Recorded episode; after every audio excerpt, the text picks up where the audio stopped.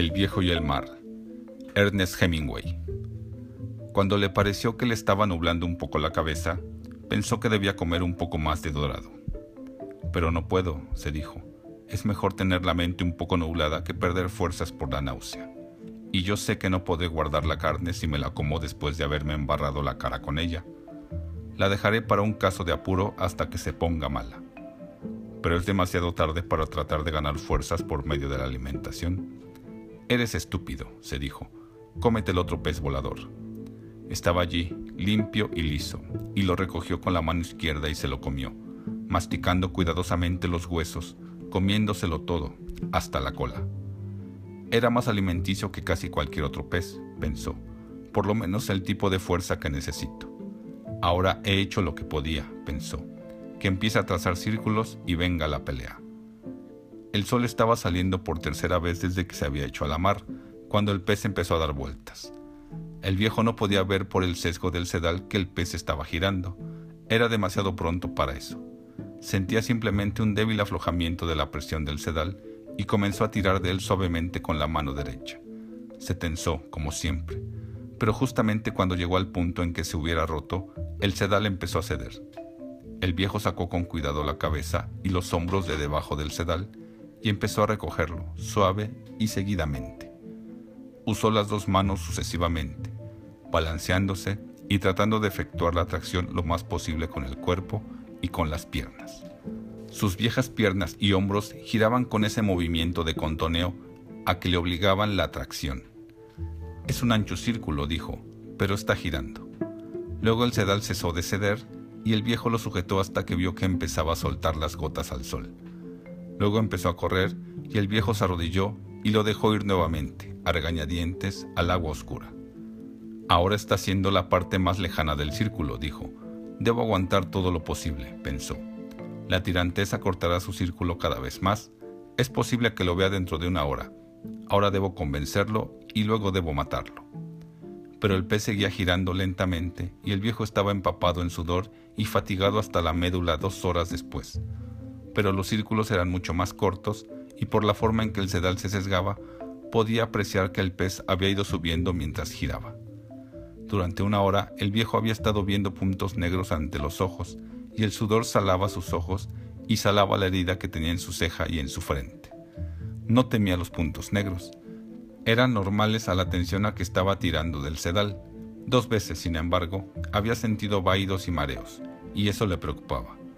No puedo fallarme a mí mismo y morir frente a un pez como este, dijo, ahora que lo estoy acercando tan lindamente.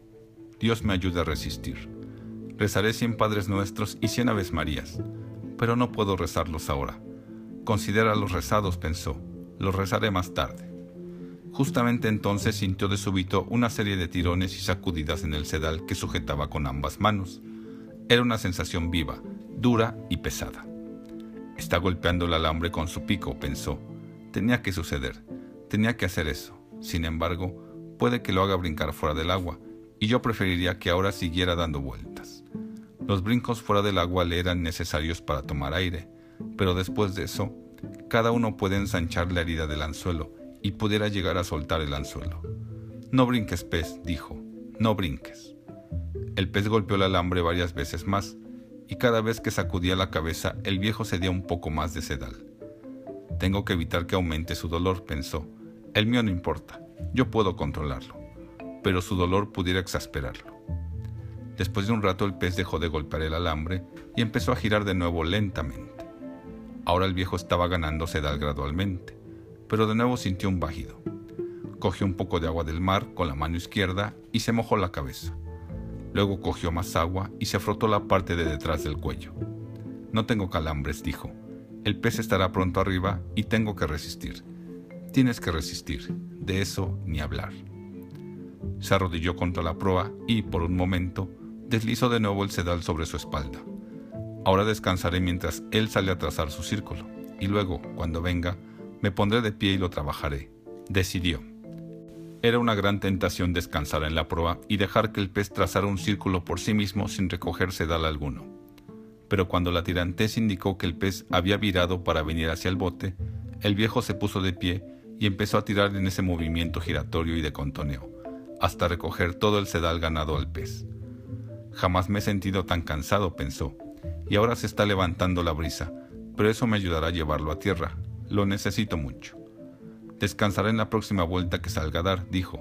Me siento mucho mejor. Luego, en dos o tres vueltas más, lo tendré en mi poder. Su sombrero de paja estaba ya en la parte de atrás de la cabeza. El viejo sintió girar de nuevo el pez, y un fuerte tirón del sedal lo hundió contra la proa. Pez, ahora tú estás trabajando, pensó. A la vuelta te pescaré. El mar estaba bastante más agitado, pero era una brisa de buen tiempo, y el viejo la necesitaba para volver a tierra. Pondré simplemente proa al sur y al oeste, dijo. Un hombre no se pierde nunca en el mar, y la isla es larga. Fue en la tercera vuelta cuando primero vio el pez. Lo vio primero como una sombra oscura que tardó tanto tiempo en pasar bajo el bote que el viejo no podía creer su longitud. No, dijo, no puede ser tan grande. Pero era tan grande, y al cabo de su vuelta salió a la superficie solo a 30 yardas de distancia, y el hombre vio su cola fuera del agua. Era más alta que una gran hoja de guadaña, y de un color azuloso rojizo, muy pálido sobre la oscura agua azul. Volvió a hundirse, y mientras el pez nadaba justamente bajo la superficie, el viejo pudo ver su enorme bulto y las franjas purpurinas que lo ceñían. Su aleta dorsal estaba aplanada y sus enormes pectorales desplegados a todo lo que daban. En ese círculo pudo el viejo ver los ojos del pez y las dos rémoras grises que nadaban en torno a él. A veces se adherían a él, a veces salían disparadas, a veces nadaban tranquilamente a su sombra, cada una tenía más de tres pies de largo, y cuando nadaban rápidamente meneaban todo su cuerpo como anguilas. El viejo estaba ahora sudando, pero por algo más que por el sol. En cada vuelta que daba plácida y tranquilamente el pez, el viejo iba ganando sedal y estaba seguro de que en dos vueltas más tendría ocasión de clavarle el arpón. Pero tengo que acercarlo, acercarlo, acercarlo, pensó. No puedo apuntar a la cabeza, tengo que metérselo en el corazón. Calma y fuerza, viejo, dijo. En la vuelta siguiente, el lomo del pez salió del agua, pero estaba demasiado lejos del bote. En la vuelta siguiente, estaba todavía demasiado lejos, pero sobresalía más del agua y el viejo estaba seguro de que cobrando un poco más de sedal, habría podido arrimarlo al bote. Había preparado su arpón mucho antes y su rollo de cabo ligero estaba en una cesta redonda y el extremo estaba amarrado a la vita en la proa. Ahora el pez se estaba acercando, bello y tranquilo a la mirada y sin mover más que una gran cola. El viejo tiró de él todo lo que pudo para acercarlo más. Por un instante, el pez se viró un poco sobre un costado, luego se enderezó y emprendió otra vuelta. Lo moví, dijo el viejo. Esta vez lo moví. Sintió nuevamente un bajido, pero siguió aplicando toda la presión de que era capaz al gran pez. Lo he movido, pensó. Quizás esta vez pueda virarlo. Tirad manos, pensó. Aguantad firmes, piernas. No me falles, cabeza, no me falles. Nunca te has dejado llevar, esta vez voy a virarlo. Pero cuando puso en ello todo su esfuerzo, empezando a bastante distancia antes de que el pez se pusiera a lo largo del bote y tirando con todas sus fuerzas, el pez se viró en parte y luego se enderezó y se alejó nadando. Pez, dijo el viejo, pez, vas a tener que morir de todos modos. ¿Tienes que matarme también a mí? De ese modo no se consigue nada, pensó. Su boca estaba demasiado seca para hablar, pero ahora no podía alcanzar el agua. Esta vez tengo que arrimarlo, pensó. No estoy para muchas vueltas más. Sí, cómo no, se dijo a sí mismo. Estás para eso y mucho más. En la siguiente vuelta estuvo a punto de vencerlo, pero de nuevo el pez se enderezó y salió nadando lentamente. Me estás matando, pez, pensó el viejo, pero tienes derecho, hermano. Jamás en mi vida he visto cosa más grande, ni más hermosa, ni más tranquila, ni más noble que tú. Vamos, ven a matarme. No me importa quién mate a quién. Ahora se está confundiendo la mente, pensó. Tienes que mantener tu cabeza despejada. Mantén tu cabeza despejada y aprende a sufrir como un hombre, o como un pez, pensó. Despéjate cabeza, dijo en una voz que apenas podía oír. Despéjate. Dos veces más ocurrió lo mismo en las vueltas. No sé, pensó el viejo, cada vez se había sentido a punto de desfallecer. No sé, pero probaré otra vez. Probó una vez más y se sintió desfallecer cuando viró el pez. El pez se enderezó y salió nadando de nuevo lentamente. meneando en el aire su gran cola. Probaré de nuevo, prometió el viejo, aunque sus manos estaban ahora pulposas y solo podía ver bien a intervalos. Probó de nuevo y fue lo mismo. Vaya, pensó, y se sintió desfallecer antes de empezar. Voy a probar otra vez. Cogió todo su dolor y lo que quedaba de su fuerza y del orgullo que había perdido hacía mucho tiempo y lo enfrentó a la agonía del pez. Y éste se viró sobre su costado y nadó suavemente de costado, tocando casi con el pico la tablazón del bote y empezó a pasarlo largo, espeso, ancho, plateado, y listado de púrpura e interminable en el agua.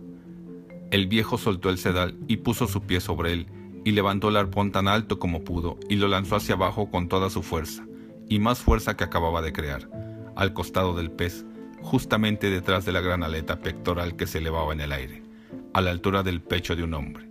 Sintió que el hierro penetraba en el pez y se inclinó sobre él y lo forzó a penetrar más, y luego le echó encima todo su peso.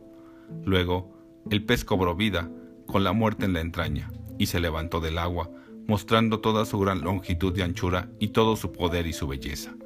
Pareció flotar en el aire sobre el viejo que estaba en el bote. Luego cayó en el agua con un estampido que arrojó un reguero de agua sobre el viejo y sobre todo el bote. El viejo se sentía desfallecer y estaba mareado y no veía bien pero soltó el sedal del arpón y lo dejó correr lentamente entre sus manos en carne viva, y cuando pudo ver, vio que el pez estaba de espalda, con su plateado vientre hacia arriba. El mango del arpón se proyectaba en ángulo desde el hombro del pez y el mar se estaba tiñendo de la sangre roja de su corazón. Primero era oscura como un bajío en el agua azul, que tenía más de una milla de profundidad. Luego se distendió como una nube. El pez era plateado y estaba quieto, y flotaba movido por las olas. El viejo miró con atención en el intervalo de vista que tenía, luego dio dos vueltas con el sedal del arpón a la vita de la proa y se sujetó la cabeza con las manos. Tengo que mantener clara la mente, dijo contra la madera de la proa. Soy un hombre viejo y cansado, pero he matado a este pez que es mi hermano y ahora tengo que terminar la faena.